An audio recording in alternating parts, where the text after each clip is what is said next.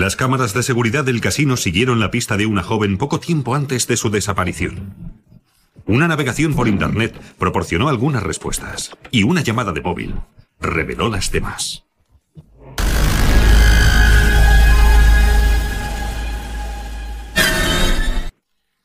Los expertos dicen que quien quiera jugar debe saber dos cosas. Primero, las probabilidades de ganar al juego elegido. Y segundo, que el casino siempre tendrá todas las probabilidades a su favor. Christy Wilson, de 27 años, creía poder cambiar las tornas en su juego favorito, el blackjack. Sus amigos dicen que tenía un talento innato con la baraja. Era una fiera con los números, un genio de las matemáticas. Le bastaba con echar una ojeada para evaluar la situación y calcular al momento las probabilidades. Había estudiado a fondo cómo jugar a ese juego, cómo mejorar su juego. En realidad era muy buena jugadora.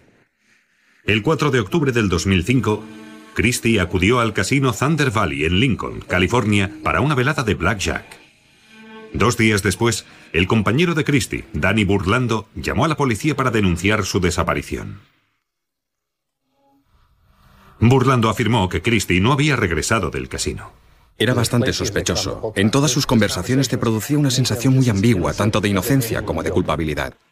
Danny Burlando, de 31 años, era un vendedor de coches en el paro que había conocido a Christie un año antes en la mesa de blackjack de un casino. Poco después, habían decidido irse a vivir juntos. La relación de Christy Wilson con su novio, Daniel Burlando, era bastante tumultuosa, por así decirlo. Vino a vernos y le descubrimos unas magulladuras. Bueno, yo no se las vi, fue mi mujer. Y me lo contó después, cuando ella ya se había ido. Y me entraron ganas de retorcerle el cuello a ese tipo. La policía encontró el coche de Christie en el aparcamiento del casino. Registró su apartamento, pero no aparecieron señales de violencia, ni prueba alguna de que tuviera la intención de marcharse. Dejó atrás todo tipo de objetos personales de uso diario, productos de tocador, ropa, medicación que tomaba regularmente. Además había dejado a su gato algo muy importante para ella. Todo tipo de cosas que se habría llevado con ella si tuviera la intención de marcharse definitivamente. Todo era sospechoso. Un mes antes de la desaparición de Christie, ella y Danny tuvieron una pelea tan escandalosa que los vecinos llamaron a la policía. En aquella ocasión, la policía no pudo establecer cuál de los dos era el agresor, por lo que detuvieron a ambos por violencia doméstica. Ambos presentaban heridas. Al investigar el teléfono móvil de Burlando, la policía descubrió que había llamado al móvil de Christie 78 veces desde su desaparición. Ya hace 24 horas que hablé contigo por última vez. Me tienes muy preocupado. De alguna manera tengo la sensación de que te pasa algo grave. Podía haberle llamado 78 veces como un intento para demostrar su inocencia. Cualquiera puede denunciar la desaparición de una persona, aunque haya estado involucrado en su asesinato, para cubrirse y para parecer inocente. Los padres de Christie e incluso la policía se preguntaban si Danny Burlando había llegado finalmente demasiado lejos. Les dije, ese tipo me da muy mala espina. Hay un historial de violencia entre ellos. Ese tío me huele muy mal. Y quiero que le investiguen a fondo. En mi condición de familiar y policía a la vez, tenía la clara intuición de que había pasado algo muy grave. Christy Wilson había desaparecido después de una velada de juego en el casino. Como su padrastro era policía local, agentes de todo el sur de California participaron en la búsqueda. El Departamento de Policía de San José había coordinado una búsqueda a gran escala. Centenares y centenares de kilómetros cuadrados escudriñados a pie, por tierra, por aire, helicópteros, aviones. Fue una búsqueda muy amplia, tanto privada como públicamente. La familia de Christie estaba convencida de que había sido víctima de un juego muy sucio a manos de su novio, Danny Burlando. Los asesinos suelen deshacerse del cadáver en un lugar relativamente cercano del lugar del crimen, y yo estaba tan convencido de que había sido Danny que registré literalmente todo el vecindario, cerca de su casa y de los ríos de la zona. Danny Burlando parecía ser la única persona con motivos para atacarla. Su novio tenía cantidad de motivos. Ella estaba totalmente convencida de que debía cortar con él. Y es una situación típica entre las mujeres maltratadas. De alguna manera vuelven a caer en la relación, aunque sepan que no les conviene en absoluto. Burlando tenía una coartada parcial para la noche en la que desapareció Christie. Estuvo cenando en casa de sus padres, pero no podía dar cuenta de su paradero durante varias horas. Desde las 11.30 de la noche, cuando su amigo le dejó en su casa, hasta primera hora de la mañana, cuando empezó a llamar por el móvil, no teníamos a nadie que hubiera estado con él. Los investigadores pidieron al casino que revisara los vídeos de sus cámaras de seguridad para comprobar si Christie estuvo allí la noche de su desaparición. Tienen más de 700 cámaras grabando, tanto en el interior como en el exterior del casino. En realidad, pudimos ver su coche entrar en el aparcamiento. La vimos entrar a ella en el casino y pudimos seguirle el rastro durante las seis horas en las que estuvo en el casino. Las cintas mostraban a Christie jugando al blackjack. No había indicio alguno de que Danny Burlando estuviera en el casino con ella. En cambio, sentado en la mesa de blackjack al lado de Christie, aparecía un hombre bajo y fornido, de pelo oscuro. Se notaba que se conocían. Podías ver que cuando ganaban, chocaban las manos para celebrarlo. Y a veces él le rodeaba los hombros con el brazo, como si intentara ligársela. Los empleados del casino dijeron que al principio Christie ganaba, pero al ir avanzando la noche, su suerte empezó a cambiar. También dijeron que estuvo bebiendo, pero no en exceso. Un detective estudió la cinta del casino y creo que contó 17 sorbos distintos de algo que parecía ser una bebida alcohólica en toda la noche. No parece mucho. Su comportamiento cambió notablemente hacia el final de la velada.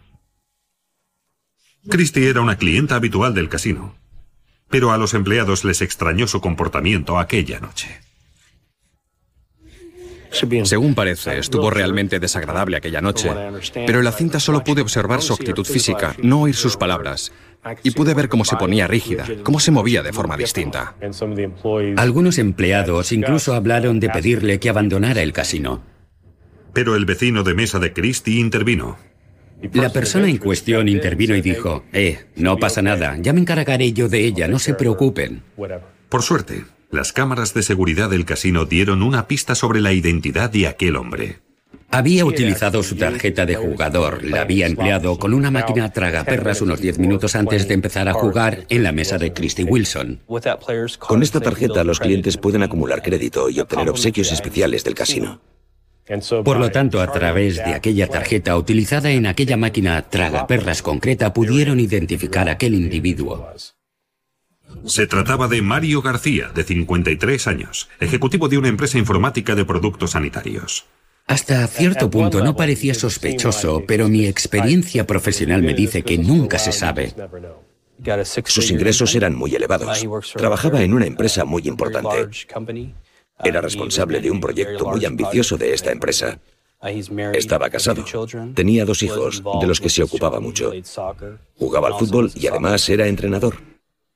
Las cámaras de seguridad del casino demostraron que Christie y García salieron del casino a la misma hora, hacia la una de la mañana. Las cintas también mostraron que García se marchó en su coche solo. En cambio, el coche de Christie no se había movido. No llegó a coger el coche. Simplemente desapareció en aquel aparcamiento.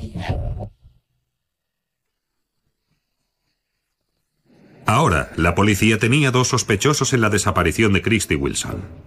El primero era el novio que vivía con ella, Danny Burlando, que no tenía coartada para la madrugada del día de su desaparición. Registraron su casa, registraron su coche. Fue investigado minuciosamente. Se analizaron sus llamadas telefónicas. Se investigó su paradero a partir de las llamadas de su móvil. La policía científica analizó e investigó su ordenador. Pero la policía no pudo encontrar prueba alguna que involucrara a Burlando con su desaparición. El otro sospechoso era Mario García, que estuvo jugando blackjack con Christie en el casino.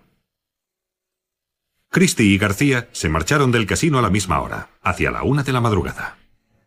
Fue muy importante encontrar a esa persona en el vídeo. Sin esta información no habríamos tenido la menor idea de lo que había sucedido y seguramente hubiéramos seguido sospechando, hasta el día de nuestra muerte, que Danny estaba involucrado. Pero las investigaciones de la policía revelaron que Mario García tenía un oscuro pasado. 25 años atrás había sido detenido por el secuestro de una exnovia. Se la había llevado a otro lugar, donde la violó en su propio coche. Luego la hizo entrar en la casa y volvió a violarla. Y en algún momento le introdujo el cañón de una pistola en la boca y apretó el gatillo. Por suerte, la pistola no estaba, estaba cargada. Increíblemente, García solo fue acusado de un delito menor y salió en libertad condicional. Al parecer, Mario García tenía un problema con sus relaciones sentimentales. También estuvo involucrado en un sospechoso accidente de coche con otra de sus novias y su madre. Ambas viajaban en el coche de García cuando el vehículo cayó en un río. Testigos oculares contaron que habían visto un coche que se detenía en el arcén de la carretera y que luego se había lanzado sospechosamente hacia el río. Mario García fue el único superviviente. El cadáver de su novia Linet apareció varado en la orilla una semana más tarde. Su madre, atrapada en el coche, también se había ahogado. Cuando la policía interrogó a García sobre la desaparición de Christy Wilson, afirmó no saber nada del asunto.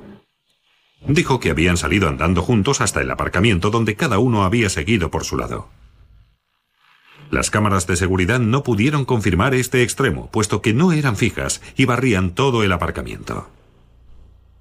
Sin embargo, el coche de García estaba provisto de un accesorio especial que permitía establecer el momento en que había abierto el coche y había arrancado. Las luces de su Toyota Camry se encienden cuatro veces. Cuatro veces significa que las cuatro puertas están abiertas. Había un segundo lapso de tiempo de 3 minutos y 41 segundos. Subió o abrió las puertas y encendió los faros delanteros para arrancar. Durante ese periodo de tiempo creo que ella estuvo inmovilizada de alguna manera, probablemente en el asiento trasero. García afirmó que se había dirigido directamente a su casa. Pero si esto era cierto, había salido del aparcamiento en la dirección equivocada. La cinta de vídeo demostró que había girado a la derecha al salir del casino, es decir, en la dirección opuesta de la que había dicho. Además, García afirmó haberse quedado en casa acostado toda la noche hasta salir a trabajar a las 8.30 de la mañana siguiente. Su mujer no quiso hablar con la policía, pero las llamadas registradas en su teléfono móvil indicaron que García no estaba en su casa a las 8.30. Pudimos descubrir que a las 7.51 de la mañana había llamado al móvil de su mujer. La llamada había sido transmitida por una torre celular al norte de su residencia. García también declaró haber llegado a su despacho a tiempo para asistir a una cita a las 9, pero sus colaboradores recordaron que aquella mañana había llegado tarde, hacia las 10, y que además presentaba graves arañazos en la cara. Las primeras palabras que salieron de la boca de sus empleados fueron, ¿quién le ha pegado? Espero que el otro esté todavía peor. Es decir, estuvo perfectamente claro aquella mañana que estaba herido. Era muy significativo que la noche anterior, en el casino, no se le observara herida alguna en la cara. García dijo a la policía que se había hecho los arañazos trabajando en el jardín. Parece que alguien le haya dado un puñetazo bajo el ojo. He tenido un accidente con un tractor y un árbol. Lo de la cara me lo he hecho con un árbol hiedra venenoso. No parecía plausible. No conozco a mucha gente que se dedique a podar árboles entre la 1.30 y las 8 de la mañana aproximadamente, cuando se supone que debe estar preparándose para acudir a una reunión. La policía pidió a Connie Mitchell que revisara las fotos de las heridas de García. Estoy especializada en medicina de emergencia por lo que es obvio que vemos cantidad de heridas. Mitchell estaba especialmente interesada en la situación de las heridas de García. Los cuatro arañazos paralelos en el lado izquierdo de su torso y su cara. En este caso, es importante que sea el lado izquierdo porque si se trata de una víctima diestra, es más probable que su mano derecha arañe el lado izquierdo del agresor cuando lucha para escaparse. Christy Wilson era diestra. Y los arañazos seguían una pauta uniforme, mientras que las heridas resultantes de un accidente son más irregulares. Cuando ves un motivo claramente geométrico, como el de las huellas de unas uñas, es imposible que hayan sido causadas por la caída de un árbol. Mitchell estaba convencida de que los arañazos habían sido causados por otra persona en el curso de un violento forcejeo. Christie había dejado un mensaje para sus seres queridos, su familia, los investigadores, la policía científica. A continuación, los expertos forenses registraron el ordenador doméstico de García y encontraron más pruebas incriminatorias. Descubrimos que había visitado un sitio web sobre toxicología forense, sobre pruebas de armas de fuego forenses y también un sitio web sobre las drogas a emplear en un caso de violación. Pero si el responsable de la desaparición de Christie era Mario García, los investigadores se topaban con un obstáculo insuperable para acusarle. Sin el cadáver, no podían demostrar que Christie hubiera muerto. No tan solo no teníamos el cadáver, sino tampoco una confesión, ni un testigo, ni dónde se había cometido el asesinato, ni cuál había sido el arma. El principal sospechoso en la desaparición de Christie Wilson era Mario García, que había estado con ella en el casino la noche en que había desaparecido. Los investigadores obtuvieron una orden judicial para registrar el coche de García, pero ya lo habían limpiado a fondo. Las alfombrillas del coche y el maletero habían desaparecido. Algo muy sospechoso de momento. Pero no todo se elimina al limpiar, aunque sea incluso con el aspirador y con agua y jabón. Había un punto descolorido, amarronado en el asiento. Parecía simplemente una mancha de suciedad. Un análisis presuntivo indicó que se trataba de sangre. Pero el producto antimanchas de los asientos impedía sacarle el ADN. No pude analizar el ADN de la mancha de sangre porque la muestra llevaba un inhibidor. Un inhibidor es algo que impide sacar el ADN de una muestra. La policía científica también encontró rastros de sangre en las fibras de la costura entre los asientos y salpicaduras de sangre en la puerta del pasajero. Las salpicaduras eran el resultado de un incidente a velocidad entre intermedia y elevada, de ahí el aspecto de las salpicaduras. También hicieron otro descubrimiento. Dos cabellos. Uno en el maletero y el otro en la manija de la puerta del pasajero. El ADN de los cabellos encontrados en el coche de Mario coincidía con el de los cabellos en el cepillo de Christie. La probabilidad de que se tratara de otra persona con el mismo perfil de ADN era de 1 entre 320 trillones en individuos caucasianos. Pero eso no era todo. La sangre en el coche de García era una mezcla de la de Christie y la suya. Prueba evidente de que había existido contacto físico entre ellos. García declaró a la policía que Christie no había subido a su coche. Los investigadores estaban seguros de que se trataba de un asesinato no premeditado.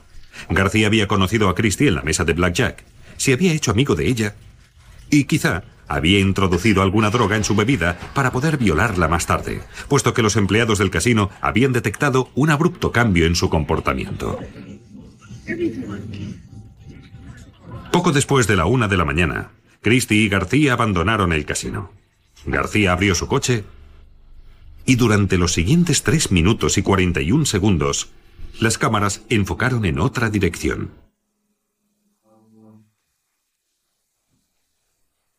Los investigadores creen que fue entonces cuando el hombre agarró a Christie y le golpeó la cabeza contra la puerta, creando salpicaduras de sangre y dejando un cabello bajo la manecilla de la puerta. Obligó entonces a Christie a tumbarse en el asiento trasero y salió del aparcamiento sin despertar sospechas. García se dirigió hacia una zona al norte de su residencia, donde seguramente se produjo otra escaramuza. Se golpearon y arañaron mutuamente, dejando rastros de su sangre en el coche y marcas en la cara y el torso de García. Al parecer, el asesino metió entonces el cuerpo de Christie en el maletero, donde la chica dejó un solo cabello. El paradero de García a las 7 y 51 pudo establecerse gracias a la llamada que realizó a su mujer por el teléfono móvil. Prueba de que no se encontraba en casa, como había declarado. Pero el lugar donde había dejado el cuerpo de Christie seguía siendo un misterio. Hay tantos, tantos elementos perturbadores en este caso, pero este es el peor, el que más afecta a la familia, que no puede dar su descanso final a su hija o por lo menos a los restos mortales de su hija. Los miembros del jurado de la causa judicial antes mencionada declaran al acusado Mario Flavio García culpable del delito que figura en el punto 1 de la acusación. En enero de 2007, Mario García fue juzgado y declarado culpable del asesinato de Christy Wilson con una condena de 59 años de cárcel. Soy inocente. No maté a Christy Wilson. Las pruebas forenses contribuyeron a resolver el caso. Pero también fue gracias a Christy Wilson. En este caso, Christy Wilson era la testigo silenciosa. Estuvo presente en el juicio, hablándonos a través de las marcas que había dejado en la cara y el torso de Mario García. Se lo dije en nombre de la familia. Al final del juicio le dije a Mario, de acuerdo, has ganado, la has matado, pero ella te ha dejado las marcas que te meterán en la cárcel para el resto de tu vida y que salvarán a otras mujeres.